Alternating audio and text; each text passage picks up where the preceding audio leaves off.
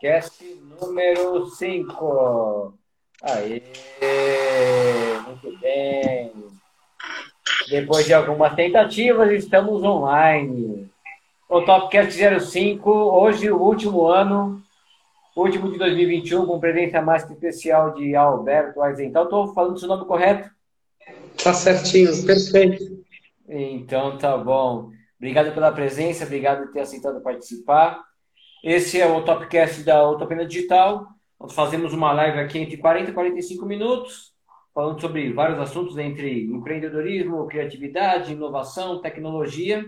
Depois a gente extrai esse áudio, coloca no Spotify como podcast e deixa no nosso canal do YouTube, já editado com aberturas, fechamentos e tudo mais. Estou muito contente com a sua presença. Vai ser um bate-papo bem legal, que as pessoas podem aproveitar, inclusive o pessoal do Você Faz e eu sempre começo perguntando quem é você. Na verdade, é muito mais fácil você se apresentar do que eu poder dizer. Quem é Alberto? Me fala um pouquinho da sua trajetória, o que te fez chegar até o, o Você Faz. Boa noite. Obrigado. obrigado pelo convite, é um prazer estar aqui.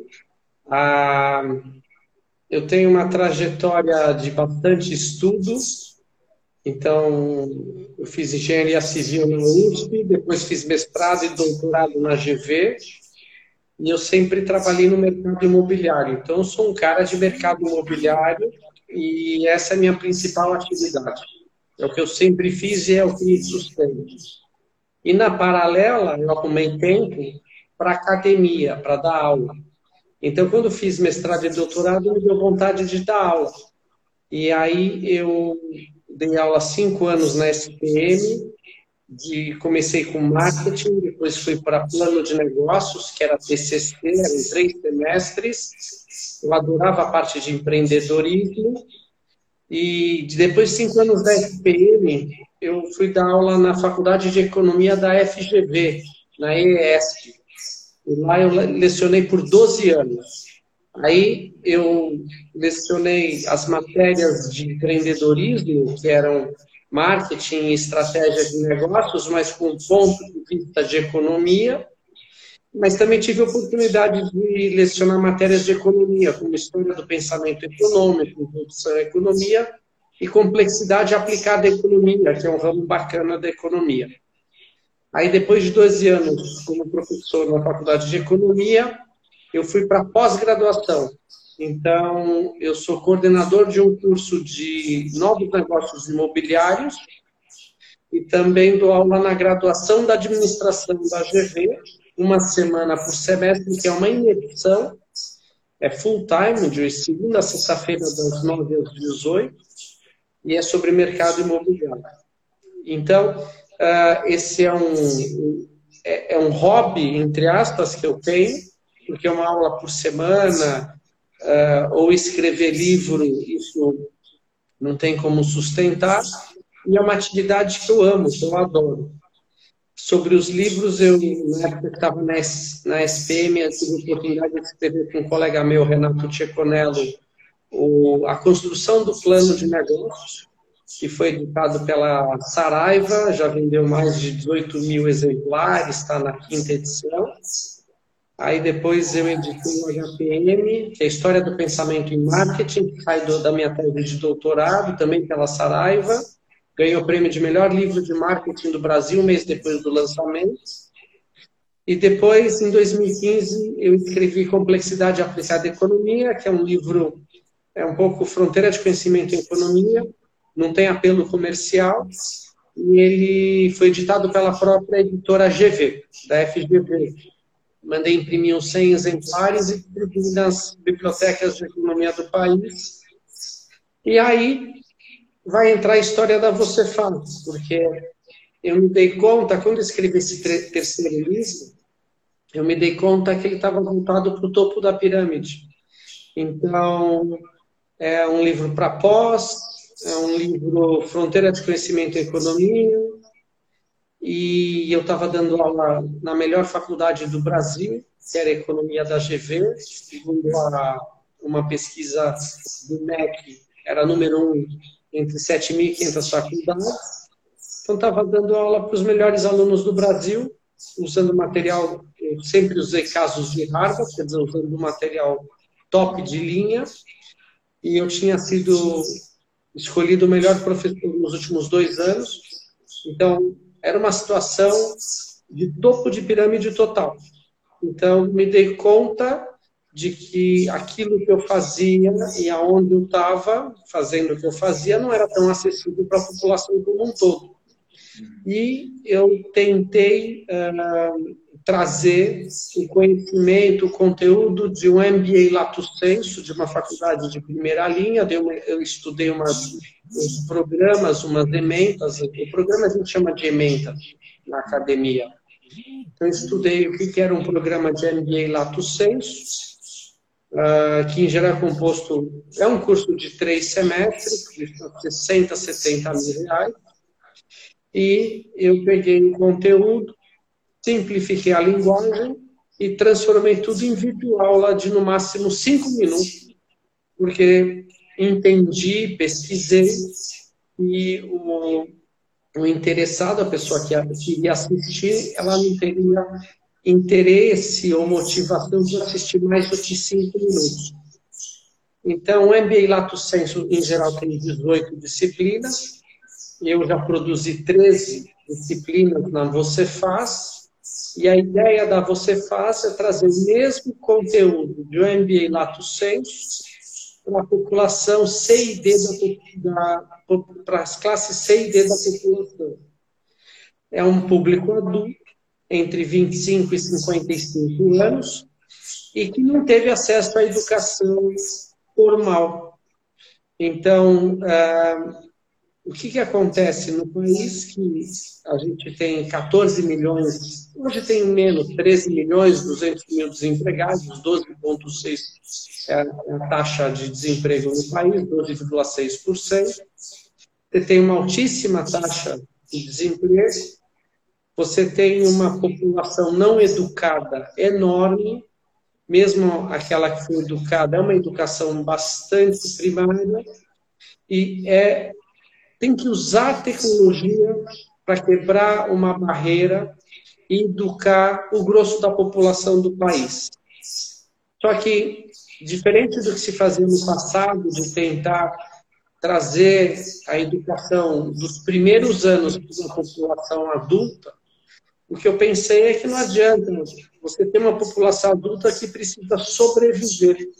Então não adianta pegar a população e começar a educar os princípios da matemática, geografia, história.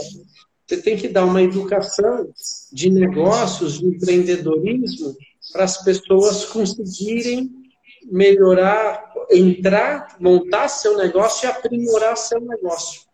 Porque é uma questão de sobrevivência. Você tem uma população muito grande sem educação e você não tem um ambiente econômico no país que faça com que quem tem educação e capital invista. Então, não vai ter abertura de empregos tão fácil e essa população dificilmente ela vai ser absorvida. Nem vai ser absorvida tão rápido e nem vai ser absorvida em posições que exigem uma mão de obra qualificada, até porque a mão de obra não é qualificada. Então, a você faz, ela vai, ela pensa diferente daquilo que eu estou fazendo até então, que era trabalhar com o topo da pirâmide. Eu desenvolvi todo esse projeto para a base da pirâmide. Hoje, com tecnologia, você consegue atingir o país inteiro num custo ridiculamente baixo. Então, 80% da população tem smartphone, eventualmente não consegue pagar uma boa banda, mas tem smartphone. Então, esses vídeos curtos de 5 minutos, eles servem para atender basicamente a essa população. Legal, legal. E, na verdade, o que você sentiu de, de diferente? Além da questão de você simplificar o vocabulário, porque, obviamente, quando você trata de MBA, de um topo da pirâmide, você já fala mais tecnicamente, já é um pessoal que está mais inserido. Então, duas questões. É, o que você teve que fazer para poder alcançar esse público? Você teve que mudar todo o material. Obviamente, você falando de tecnologia, todo mundo tem um smartphone, mesmo que não tenha um plano é, de dados, você tem como conectar o Wi-Fi de alguma forma, né? é, e do público que está lá no Você Faz, é, o que você tem mais? Pessoas que estão já empreendendo e que precisam acertar o negócio ou que ainda não tem nada e querem começar? Então vamos lá. É, só para fazer um paralelo, imaginei numa classe da GV, utilizando casos de Harvard, de 12 a 25 páginas, tudo escrito em inglês, é o top da pirâmide de conhecimento, imagina. E alunos hiper bem preparados, né? Porque para chegarem até lá, eles têm uma base absurda. E você tem na arena, na sala de aula, uma, uma discussão de altíssimo nível então, esse é um, uma realidade. E qual que é a adaptação? Adaptação, uma das coisas, quando você vai para Harvard para estudar a metodologia através de, de casos, estudo de casos, uma das coisas principais é a questão de takeaway.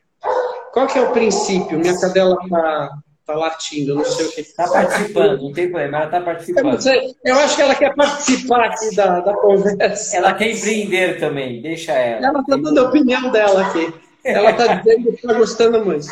Então, basicamente, é, o que, um dos pontos principais desse takeaway. É, o princípio é que um aluno entra numa sala de aula como se fosse uma página em branco.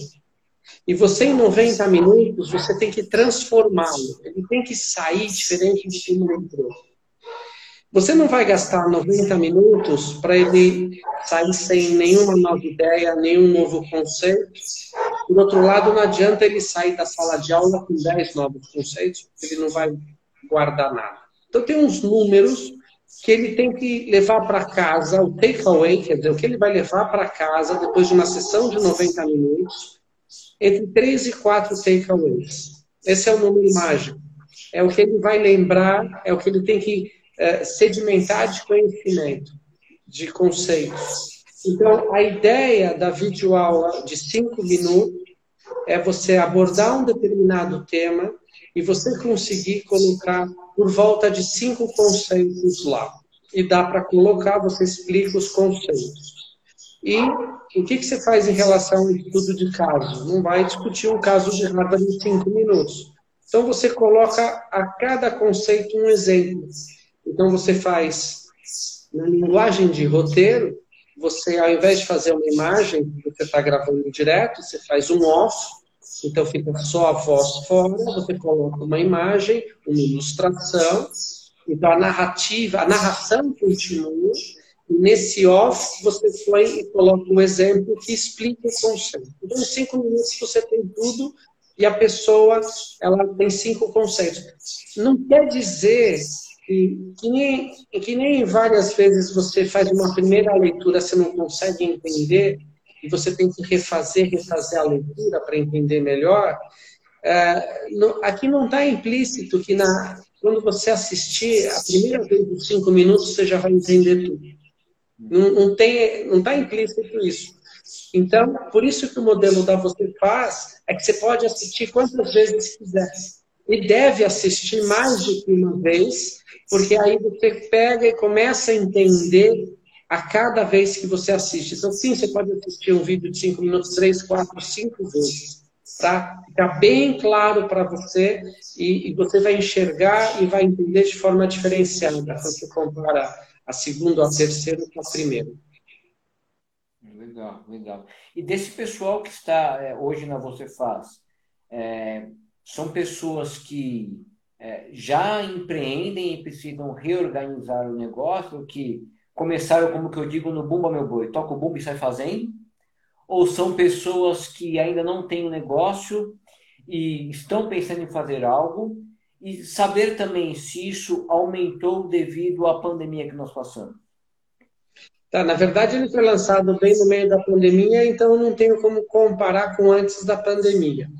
E basicamente eu te respondo é meio a meio. Pessoas que ainda não têm negócio, não abriram negócio, e pessoas que já têm negócio, ME, MEI, e, e, e, entram e compram o curso e pagam a, a, mensalidade e assistem várias vezes pra, no sentido de se aprimorar. Você tinha me perguntado uma outra coisa sobre os vídeos.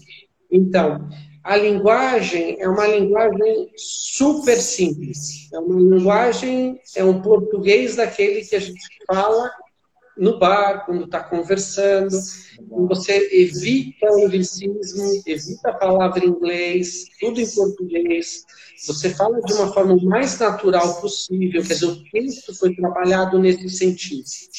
Então, é, todo, teve toda essa preocupação, não só em roteiro, o roteiro ele foi pensado dentro daqueles cinco minutos. Cinco minutos é o teste, não quer dizer que todos têm. Tem três minutos e meio e cinco, mas ele foi pensado o roteiro com uh, médio primeiro plano, primeiro plano, as vinhetas, os off, para dar ritmo, para não ficar monótono. Que nem eu aqui falando 10 minutos fica monótono, o pessoal daqui a pouco vai dormir. Não, não é isso. Então tem que dar ritmo. O texto é o texto, você tem que passar o conteúdo. Mas através das cenas e como você trabalha as cenas, você consegue ter ritmo e não fica monótono. Então, quem trabalha isso é o roteiro. Mas existe a questão da comunicação, da linguagem, para que ele seja bem acessível e simples, fácil de entender. Então, isso, é, essas foram algumas preocupações na construção desse, desse projeto. É, e como você disse que eles podem assistir mais vezes, serve de consulta, né? É, eu já empreendi algumas vezes, voltei para a área de CLT, voltei para empreender, e sempre eu tenho que rever alguns conceitos e pensar, porque às vezes você esquece, naquele momento que você está executando, é mais fácil de você buscar. Uma das funções que eu faço dentro da Utopia é simplificar o tecniquez. Então, cada vez mais que você simplificar metodologia, simplificar algo que muitas vezes é do topo da pirâmide, você consegue abranger mais pessoas e, obviamente, é, você, é, como formador de opinião dentro da economia, sabe que quanto mais empreendedores nós tivermos e eles puderem crescer, a gente pode acabar gerando mais emprego e fazer com que a economia rotacione muito mais. Né? Então, é algo que é uma. deixou de ser uma possibilidade para ser uma opção mais viável, porque hoje é, o ato de empreender ou de fazer um plano de negócio ou iniciar pode ser de algo pequeno de ideias maiores. Muita gente tem ideia legal e aí falta alguma coisa de material para poder mover e iniciar tudo isso, né? Hoje... É, existe a questão, eu vou te interromper um minuto, tem a questão ah, da ideia da inovação que é um determinado caminho. Existe esse caminho, sim. Mas a, a, a, gente tem umas carências muito mais básicas. O, o, Brasil carece, ele tem problemas absurdamente mais fundamentais e básicos. Então, o que acontece, por exemplo, é o seguinte: você tem uh, a pessoa que tem habilidade. Em inglês seria skill. Então, a pessoa tem habilidade. Então, é o pedreiro, é o marceneiro, é o serralheiro. Pessoa sabe trabalhar, sabe fazer. Mas o ambiente econômico, o ambiente de negócios é tão ruim no Brasil, você tem tão pouco apoio e incentivo para montar negócio e para investimento, que não tem a figura do empreendedor no sentido de ele criar mais empregos, mais vagas, etc. Então tem muita gente com habilidade que está desempregada. Qual que é o ponto aqui? O ponto é que o indivíduo que tem habilidade, ele está desempregado, através do conhecimento de empreendedorismo e gestão, vamos supor, ele se transforma no MEI, ele vira a sua própria empresa. Então, ele vai, uma coisa que eventualmente ele nunca fez, porque ele trabalhava para alguém ou para uma empresa e recebia salário, por questão de sobrevivência, por falta de vaga, ele vai ter que se empresariar, ele tem que ser a sua própria empresa. É, isso vai ser uma necessidade, porque senão ele não vai ter recurso, não vai conseguir ganhar vida. Então, a ideia é que ele, MI, aprenda negócios, aprenda a se vender, aprenda a precificar, tudo isso, coisas que ele não fazia. E isso é um atalho, é um atalho para que um, contingente enorme de pessoas consiga sobreviver. É, é, é nesse, é, é, nesse limite que a gente está falando. É. Isso é muito importante porque é, a, a, coisa que eu vejo contra o empreendedorismo é o romantismo que se faz. Não é fácil, é difícil, mas, mas é muito a base do conhecimento. Do que fazer, do que organizar. E como você mesmo diz, o que, é, o que não falta aqui é problema para resolver. A linha da inovação que eu digo é resolver algo talvez de uma forma distinta. Porque muito se confunde inovação com disrupção, né? Talvez que algo inovador tem que ser algo que nunca foi feito, não. É um olhar diferente que às vezes o cara que está ali no dia a dia tem uma ideia diferente de algo que ninguém pensou e algo tão simples, nunca ninguém pensou. Então, muita gente que está pensando que tem conhecimento, e aí é o serralheiro, o marceneiro, o cara que faz algo diferente do que os outros não fazem, que nunca teve uma ideia para poder seguir em diante com essa ideia de gestão, com essa ideia de poder precificar. Eu te, e é muito difícil, eu acho que esse deve ser um dos desafios, é mudar o pensamento, né? o mindset de ah, eu deixei de ser um empregado e agora eu tenho um próprio negócio. Isso é, eu vejo que é muito complexo. E eu tenho um prestador de serviço, é um parceiro meu que faz a parte de infraestrutura da empresa, e ele trabalhou 14 anos numa indústria.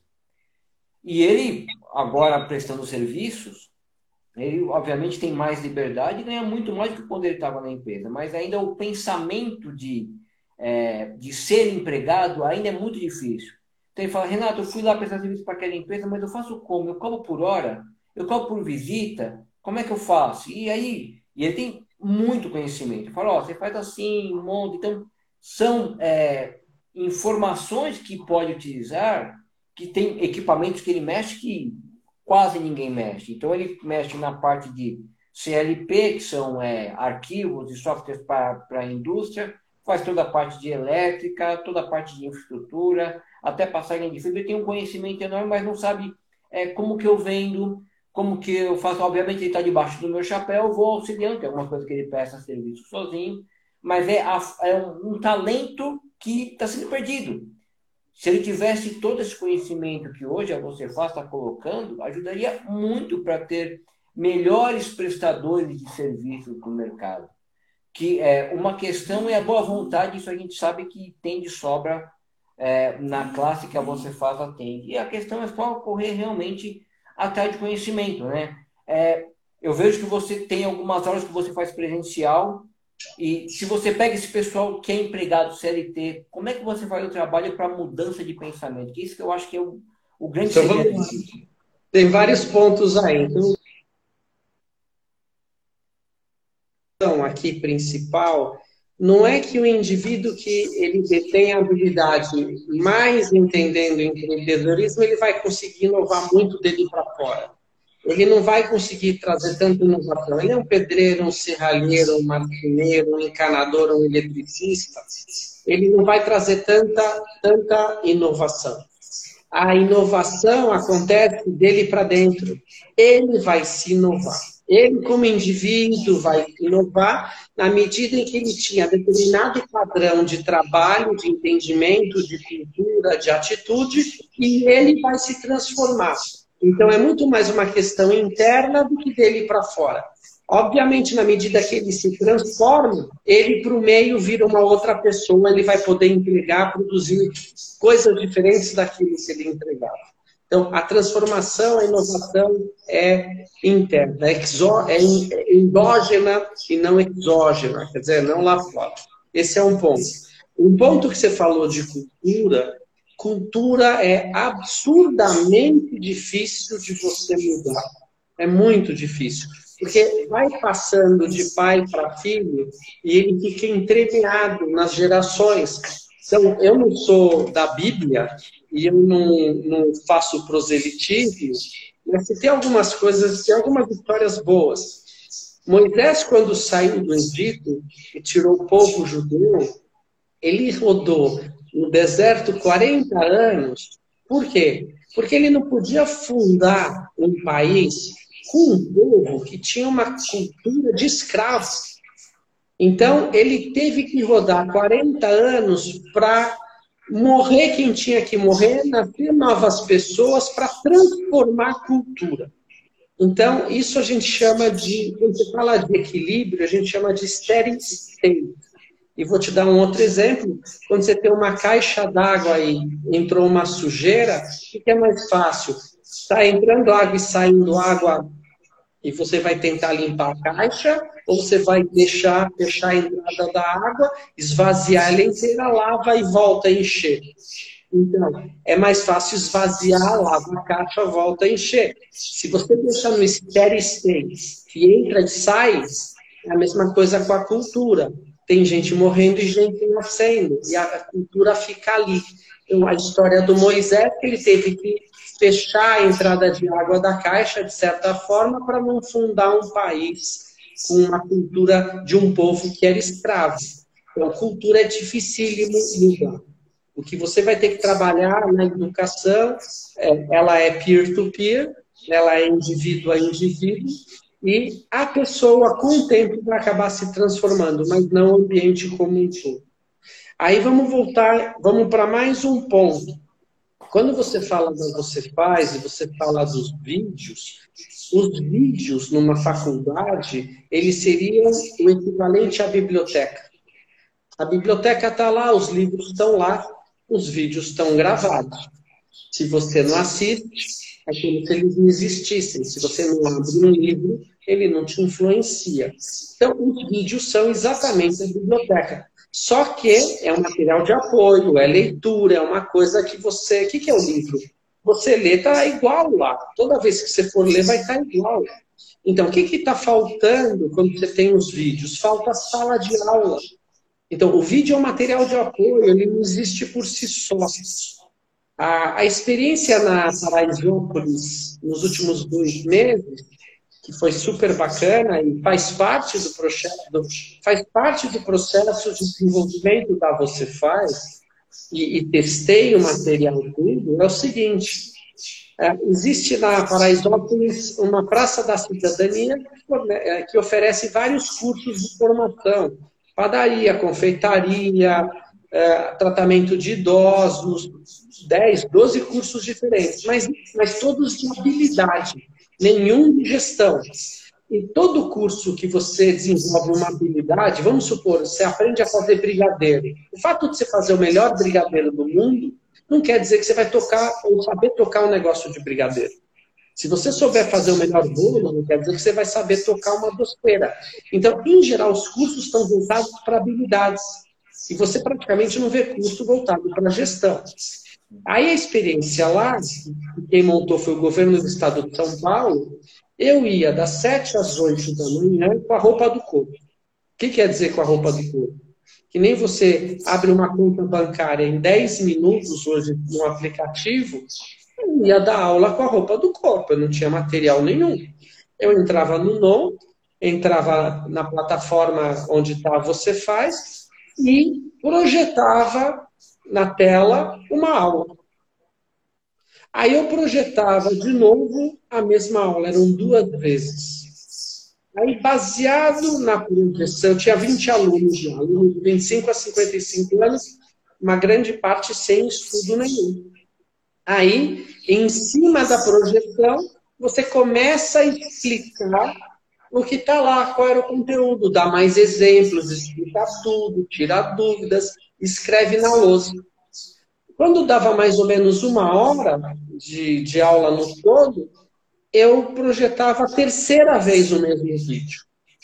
E aquela coisa do aluno entra de um jeito, ele tem que sair de outro jeito, essa é a tua missão como professor, isso você fazia nessa arena, nesse evento, nesse momento que eu estava lá celebrando uh, conhecimento com os alunos.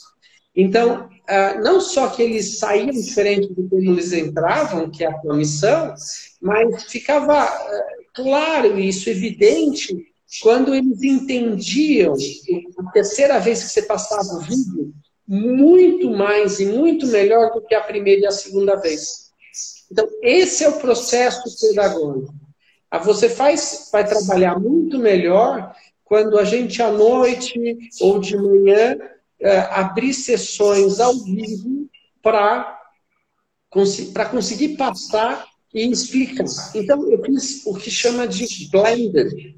O curso blended é aquele que parte ele é virtual e parte ele é presencial. Então, na mesma sala de aula, eu apresentei o curso blended. Tem livro de blended aí, estudei tudo, quer dizer, funciona. A parte mais legal de Tem várias partes legais da Paraisópolis, dessa experiência. Mas uma das partes é que eu testei material didático, material pedagógico, que são os vídeos, e vi que funciona.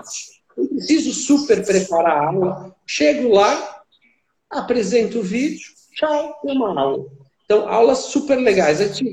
Na primeira aula, discuti com eles, tinha 13 disciplinas disponíveis, chegamos à conclusão que eles queriam começar com marketing. E eu não preparei nada antes, eu podia abrir qualquer uma das 13. Começamos com marketing. Então, eles tiveram um curso bem bacana. Acabou na semana passada. Então, foi um blended presencial. E aonde eu estou indo agora? Eu estou indo para o próximo passo, porque o material já está desenvolvido. Eu, eu, tenho mais duas, duas disciplinas roteirizadas, eu só gravar, vou para 15, depois eu chego em 20, 22, não é problema. Mas qual que é o próximo passo? Agora eu estou conversando com a Favela da Maré, a Favela da Maré no Rio de Janeiro tem uma sala fantástica que eles me mandaram fotos. Então, para o ano que vem, a ideia é, é fazer a aula. Eu tenho um estúdio em casa. Então, ao invés, eu não vou para a favela da Maré da aula, é mais difícil. Eu até vou da, de casa eu vou na Paraisópolis, mas na favela da Maré lá no Rio vai ser um pouco mais difícil. Então, qual vai ser agora a montagem a partir de janeiro? Uh, simular no estúdio a sala de aula, o palco da sala de aula. Então, eu vou ter um, um mixer, duas ou três câmeras, uh, um notebook com, onde eu posso entrar na plataforma e passar o vídeo, ou outros vídeos, porque eu passava outros vídeos. Eu passava vídeo da pequenas empresas, grandes negócios. Eu entrava na Globoplay e entrava em matérias que, aliás, eu fiz também, e que tinha conceito, que serve como caso, por exemplo. Então, agora, eu vou para um próximo passo, que é, é entregar o curso 100% virtual, mas não um Zoom onde aparece a carinha. O meu Zoom, a minha apresentação, vai ser tipo a sala de aula. Então, eles vão enxergar nem os meus alunos na Paraisópolis sentados me enxergavam, o mesmo cenário. E eu pego, eu vou lá no, no, no não é o roteador, lá no Mixer, aperto os botões, jogo a câmera da lousa se eu for para a lousa, jogo a câmera do notebook se eu passar o vídeo, jogo uma, uma, uma médio primeiro plano que pega uma geral na hora que eu estiver conversando, e você vai tocando. Uma hora eu entrego uma aula. Isso vai ser um grande avanço. Por que vai ser um grande avanço? Porque na medida em que. Ah, só para lembrar, eu acordava aqui 5h20 da manhã, saía de casa às 6, chegava na Paraisópolis 5 para 7. Dava aula até umas 8h15, chegava em casa às 9. Eu saía às 9, chegava às, saía às 6, chegava às 9, dava uma hora de aula. Na maré, em 5 minutos eu estou no meu estúdio que é no fundo da casa, posso dar uma aula de uma hora, uma hora e quinze, desligo o equipamento e acabou. O grande passo, o grande ponto é que, assim como o pessoal da Maré perguntou, mas só para a sala de aula você passa? Não, porque se eu mandar um Zoom, qualquer pessoa, em qualquer computador ou qualquer smartphone, acompanha a aula. Não precisa estar naquela sala de aula presencial. Então, qual que é o grande passo para o ano que vem? Que o conteúdo e o conhecimento, ele vai ser broadcasted, ele vai ser difundido. Broadcasting é o que as TVs faziam quando tinha antena, o cinema era difundido. Então, ele vai ser difundido. Então, a gente começa testando, por exemplo, maré, mas qualquer pessoa em qualquer lugar, no país inteiro, vai poder assistir na hora que tiver o link. Então, esse é o próximo passo. E aí eu posso fazer, eu pessoalmente, uma, duas, três vezes por semana. Então, que é o outro passo. Na hora que você percebe que esse canal e essa tecnologia está funcionando, e você tem as duas mãos, não é um curso top-down, ele pode ser também bottom-up, onde as pessoas entram, já, já lançam as dúvidas, podem lançar pelo, pelo chat do Zoom, ou de repente usam um canal paralelo de um WhatsApp. na hora você responde. Isso é importantíssimo. Você tem que tirar a dúvida na hora. Então, tem interação. Então, na hora que a gente testar isso para o ano que vem, vai para o próximo patamar. E nada impede que isso sedimentando, é, eu começo a convidar professores amigos meus para veicularem outros conhecimentos. Outros conhecimentos, é isso. Legal. Não, é, com a tecnologia que tem hoje, pode se difundir e muito. Você alcança muito mais outras pessoas com grandes qualidades e você consegue desenvolver isso muito mais. Eu dei aula durante um tempo é, na universidade também para várias cursos da área de tecnologia e existe um prazer intrínseco em passar conhecimento. Então, isso, é, além de ser é, um trabalho social, é um trabalho legal, gostoso para a gente. De poder passar conhecimento e, de certa forma, deixar um legado. Né? Quando você fala é, de empreendedorismo e tudo que foi trabalhado durante é, esse tempo, o que, que você projeta e aí o que, que você enxerga para 2022 como cenário, pensando em empreender é, esse ano que nós estamos e para o próximo ano? Quais são suas expectativas? Olha, eu não vou recomendar que as pessoas peguem lento, porque vai ser uma choradeira. Eu não sou, eu sou muito realista, muito pé no chão. E o, o país está numa situação péssima. Então, se, fala, se é para falar um pouquinho de economia, a gente está com um contingente de desempregado enorme. Você, na outra ponta, não tem quem está com disposição de investir. A gente tem inflação alta, inflação de dois dígitos. Ela, ela é uma inflação bastante disseminada porque são, são itens que atuam, basicamente, derivados de petróleo e energia elétrica atuam em quase todas as cadeias, todas as cadeias produtivas, e a gente vai começar a entrar em inflexão de inflação, mas ela não vai, ela não vai descer rápido. A subida em geral é mais rápida do que a descida, é assimétrico, então, o ano que vem é um ano de inflação ainda alta, um, uma um, taxa de juros altas, e, e é para desincentivar a demanda, mas também tira incentivos da produção e de quem quer gerar emprego. Então, a taxa de juros alta atrapalha muito o crescimento da economia. Então, vamos ter inflação alta, juros altos, desemprego, a gente não tem reserva, estamos estourando teto, então não tem de tirar dinheiro para injetar o poder público, o governo não tem de tirar dinheiro para injetar, né? injetar na economia para fazer a economia pegar, a iniciativa privada também não tem, porque todo mundo queimou caixa na pandemia, todo mundo queimou estoque. Né? Esse problema que a gente teve de, de, de, de falta de aumento de, no custo das commodities foi porque as cadeias produtivas quebraram Uh, todo mundo come estoque por falta de capital e está difícil recompor. E então é, falta capital para a pessoa física, a inadimplência está altíssima, está mais alta do que antes, que, que é esperado isso. As empresas também estão descapitalizadas. E o ano que vem, para piorar a situação, quer dizer, fora esse cenário econômico, o ano que vem ainda tem eleições. E, vai ser uma guerra de foice essa brincadeira aí. E vai atrasar o país. O país já está parado há muito tempo a pandemia pega um país que não tem boas instituições, tudo em frangalhos, e já não vinha com uma boa economia, não é de ontem, é de vários anos que já não vinha uma, já não se recupera de 2015 2016, quando caiu dos 7%, desde então não recupera. Então já não vinha bem. As nossas instituições não são boas. Elas são. A gente é muito travado, não resolve as coisas, elas são fluidas. Então a pandemia pega a gente de um jeito diferente de outros países que são muito mais práticos, pragmáticos e que têm capital. Então, uh, ainda uma eleição, que ainda vão ficar se matando, e você sabe o que é a corrida eleitoral, então o cenário para o ano que vem é um cenário terrível.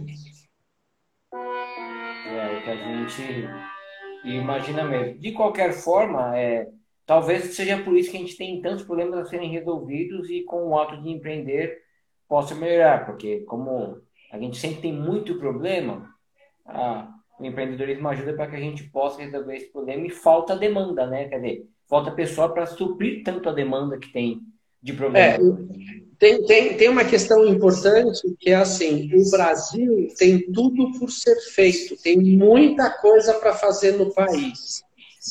Então, no Brasil não falta trabalho, não falta o que ser trabalhado. Tem muita coisa para trabalhar. A pergunta é: por que a gente não consegue fazer? Então, falta emprego no Brasil, não falta trabalho, são coisas completamente diferentes. Trabalho tem muita coisa, tem muita rua esburacada, tem muita estrada, muito porto, muita educação, tem muito que ser feito. Mas por alguma razão não é feito. A gente pode até discutir isso. O que falta é emprego. Agora, por que falta emprego? Porque para ter emprego tem que ter alguém que investe e gera emprego. São coisas diferentes. Tem que ter alguém que acredita no país, que tem paciência com as nossas instituições, com o nosso ambiente que é retrógrado, que é contra quem quer investir. Então, você não consegue ter geração de emprego. Você não tem incentivo para gerar emprego. O ambiente é inóspito para quem quer ter negócio aqui o investidor é visto como bandido, o empresário é visto como bandido, lucro é visto como um pecado. Aí já entra até uma questão cultural. É. Lucro é pecado, não, não pode visar lucro. Você ouve as pessoas falando, é, mas o cara quer ter lucro. Uau, o cara quer ter lucro. Então, não se entendem as coisas. Falta educação, falta entendimento das coisas. Então, o ambiente é inóspito. Enquanto continuar Enquanto continua sendo inóspito, não tem o gerador, não tem o gerador do emprego. Tem que aí pegar o Schumpeter aí para dar uma para quebrar a para quebrar, para ser o, o, cara que quebra a, o investidor, o empresário, o cara que quebra a, a uma, um determinado status quo e ele pega e investe e cria situações. Então, qual que é o meu ponto? É que a, o nosso problema é um problema cultural, primeiro, e a nossa cultura, ela reflete nas nossas instituições. As nossas instituições, elas são criadas e montadas de acordo com a nossa cultura. E a gente já falou que cultura é muito difícil de mudar. Então, as nossas instituições refletem isso e elas não permitem esse tipo de avanço. Existe até, até tem trabalho sendo feito, tem gente que trabalha. O governo é um grande empregador. A pergunta, então ele emprega, mas ele usa dinheiro público para empregar. A pergunta que você tem que fazer é qual é o resultado de todo esse investimento e qual o benefício que, é, que traz para a população. Aí eu gosto muito do Sísifo, que é aquele sujeito ele, ele foi amaldiçoado, então ele tem que empurrar uma bola de pedra para o topo da montanha. E quando chega lá, a bola desce de volta para a base. E ele começa todo o trabalho de novo. Então, ele está trabalhando, ele está gastando energia. Trabalho até tem no Brasil, o governo até também produz trabalho, emprega gente. A pergunta que você tem que fazer é se o trabalho que a gente faz não é simples a gente não faz um trabalho que, não, que fica correndo atrás do rabo. Ou é a burocracia pela burocracia, quer dizer, trabalhos que não agregam valor, trabalhos que não trazem benefício para a população. E a gente trabalha por trabalhar, emprega pessoas por empregar, e você não tem melhoria das condições de vida. Só lembrando, Brasília tem o salário, o salário, o per capita mais alto do país é, um, entre é uma prestação de serviço pura. Agora, eu não sei muito o que sai de lá, porque seria distribuição de recursos.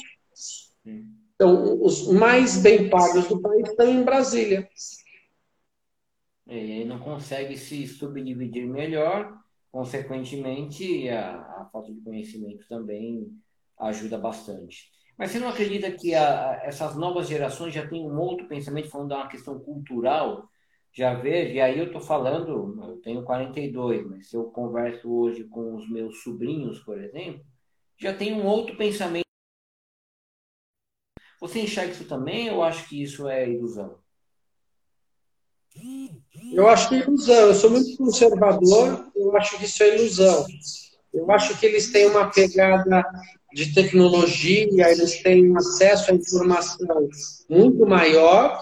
Eu acho que a, a tecnologia veio para facilitar, eles têm muito mais informação mas eu não vejo altas produções. Tirando a turma dos unicórnios, que está criando aplicativos e trazendo soluções para a população, de forma geral, eu não vejo, não vejo grandes avanços.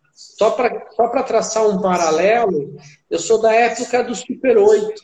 Eu gostava de cinema, eu tinha uma, um projetor e uma filmadora Super 8, eu comprava um cartucho da Kodak feito no México e ele durava 3 minutos e meio. Então a gente filmava em Super 8 e mandava revelar, levava uma semana, voltava, você tinha lá uma maquininha que fazia a colagem, a edição e a gente se divertia com isso, era um hobby, fazer animação com massinha de modelar, etc. Hoje, com os recursos tecnológicos que a gente tem, isso é absurdamente mais fácil. Eu não estou vendo nenhum grande músico, nenhum grande diretor de cinema aparecer e acontecer, e deveria acontecer, se você levar em consideração o barateamento e a difusão da tecnologia. Então, a questão não é só a tecnologia, cadê o entendimento, o estudo, a criatividade? Eu não estou vendo nada disso. Eu estou vendo consumo de informação, mas eu não estou vendo produção. Estou vendo uma geração que contesta, que discute. E aí, está produzindo? O que está fazendo? Vamos ficar só olhando pela janela. Então, é uma visão mais conservadora, sim, eu admito isso que eu estou falando, mas hoje, eu já, hoje com 56, eu já tô, eu que sou old school, eu não tive 16 e 17. Mas com 16, 17 eu estava filmando em Super 8. E eu não estou vendo a garotada fazer nada. Estão fazendo as besteiras aí, tem tá cheio de besteira para fazer. Sim. Gravar musiquinha, gravar não sei o quê, mas não estou vendo nada relevante, não estou vendo produção cultural e importante, que é uma das expressões que a gente fala na academia, na faculdade. Eu não estou vendo construção de conhecimentos. Então, não estou vendo gente estudar, da, meu, a putz, disponibilidade de informação. Tinham que saber tudo. E tinham que construir conhecimento. Não estou vendo isso. Eu olho em volta, eu não vejo. Eu, eu trabalho academia em determinadas ilhas de excelência, mas isso é absurdamente impressionante. Mas, de forma geral, não vejo nada. E você tem uma moçada que sim está pegando tecnologia e fazendo empresas incríveis e fantásticas, que seria impossível fazer na década de 80 e 90. Na década de 80 e 90 a gente fazia outras coisas e a gente tinha outra tecnologia, outras ferramentas. Hoje tem gente fazendo coisa maravilhosa. Inclusive, coisa que eu não consigo fazer, tem gente de 25, 30 fazendo coisa maravilhosa. Mas, de forma geral, não. De forma geral, não estou entendendo que uh, está disseminada a inovação e que todo mundo está produzindo coisa muito mais bacana. É, talvez é muita informação sem muito filtro, né? E talvez não usando a informação da melhor forma. Né? Tem muita coisa que você consegue consumir, mas será que é o certo que possa produzir? Talvez seja isso, né? Então, talvez falte alguma coisa. Ah, trouxeram a pizza na tua casa. É, Isso aqui é o sinalzinho para dizer que a gente já está batendo nossos 45, 50 minutos. A gente não, não, excede muito, porque eu quero poder te trazer outras vezes, que tem muito assunto para a gente discutir e falar. É, eu queria que você deixasse uma dica. Pode ser uma frase, um livro, algo para quem estiver é, escutando a gente e possa aproveitar. Olha, eu acho, eu acho que a vida para fazer sentido, ah, basicamente, se a gente vai para a biologia, a, a vida é você transfere DNA, né? Você recebeu o DNA de alguém, você vai transferir para alguém, e isso é o que tem sido a humanidade, né? Se a gente teria chegado do ponto de vista biológico, a gente não estaria aqui conversando. Mas tem, tem coisa a mais. Eu acho que uma das coisas mais legais é você não passar a tua vida em vão. Eu acho que é legal você deixar um legado. Então, na medida do possível, porque você, você pode ter todos os livros na tua casa e você pessoalmente pode ter lido tudo. Mas eu não vejo tanto valor você Tá ótimo, bom para você, você se distraiu, você adquiriu conhecimento.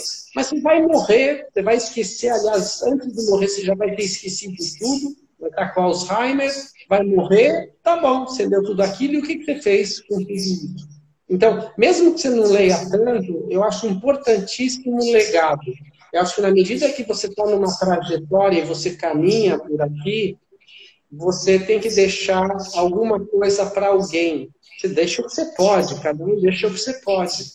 Então, eu posso ajudar uma única pessoa numa questão específica, e eu tive uh, o prazer, me trouxe muito prazer de ter feito isso, e você pode deixar legado para gente que você não conhece e para uma população mais ampla. Então, quando você escreve o livro, se você mudou a vida ajudou uma pessoa, já é válido. Eu vou para uma sala de aula, e eu educo uma, um aluno de 15 ou 20, já é válido. Então, se hoje a tecnologia permite que você traga conhecimento para muito mais gente. Então, para mim, educação sempre foi legal. Eu sempre dei muito valor. Meus pais sempre me ensinaram que educação era super importante. Eu sempre estudei muito e eu, eu procuro passar conhecimento, experiência, daquilo que eu aprendi para frente.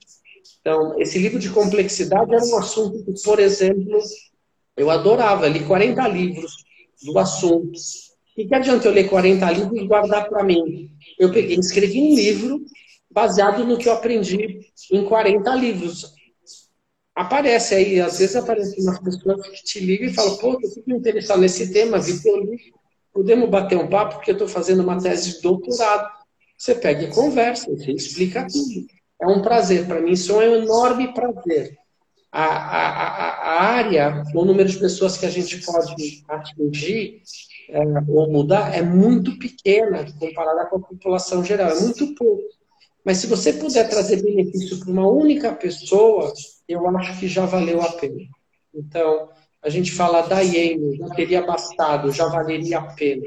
Então, eu acho isso importante. Acho mais importante é você não ser extrativista, não tirar as coisas e plantar, deixar legado, educar e transformar sempre a vida das pessoas e do teu entorno para o melhor. Você tem que trazer bem-estar para quem está em volta de você. E não ser uma pessoa egoísta que tira energia e só extrai do meio ambiente. Então, eu acho que isso resume um pouco do porquê disso que eu me dedico à educação. E só para fechar e complementar, na sala de aula, quando vinham os alunos da Paraisópolis, eu percebia que uma parte do que eu estava fazendo ali era falar de gestão, empreendedorismo, marketing, quer dizer, o conceito. Mas você estava todo mundo de máscara e você precisava ver. Para mim foi uma experiência emocionante e fantástica ver o brilho nos olhos dos alunos. Uma menina de 25 anos, uma senhora de 55 anos. Um cara de 25 anos, um cara mais velho.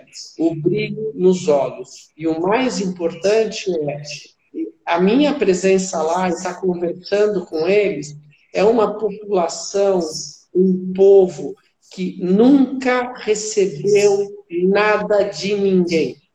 Nada de ninguém. O governo nunca teve lá, o governo nunca deu saúde, o governo nunca deu educação, eles nunca receberam nada de ninguém, são sobreviventes, completamente desprotegidos. E você estava lá, só de ter a tua presença lá e você falar e dar uma atenção e dar um carinho, já faz... independente do conceito ou do que eu estava falando, já fazia toda a diferença. E isso para mim foi super emocionante. É, isso, é, quando a gente dá aula, a gente vê o, o que fazer diferença na vida das pessoas é, é muito sentido. E eu acho que você tendo isso, empreender também é fazer diferença na sua vida, na vida da sua família, na vida do seu cliente, na vida dos seus parceiros, dos seus colaboradores. É fazer diferente. E realmente, você passar conhecimento. É, hoje eu tenho, até hoje, já faz algum tempo que eu parei de dar aula e até eu tenho contato com, com alunos meus e cada vez que ele tem uma conquista, você se sente bem saber que você participou um pouquinho. Isso é, é muito legal. É, é deixar realmente um legado, né? Alberto, obrigado pela, pela atenção, obrigado pela, pelo bate-papo. Gostei muito, foi uma aula. Eu queria fechar o ano com chave de ouro, conseguir. a gente volta o Topcast em janeiro, próximas duas semanas, Natal e Ano Novo. Um ótimo Natal para quem estiver aí escutando ouvido, ano novo para quem estiver 2022, mesmo com o Alberto dizendo para a gente ser muito pé no chão, mas a gente tem que é, pensar o melhor e se preparar para o pior. Essa é, é a regra para a gente poder seguir. Obrigado mesmo pela oportunidade, pela atenção. Sabe você é um cara que eu admiro muito e a gente ainda precisa tomar um café. Quando voltar para o escritório, a gente tomar um café e bater um papo com certeza. Obrigado, obrigado pelo convite. Um grande abraço. Tchau, tchau.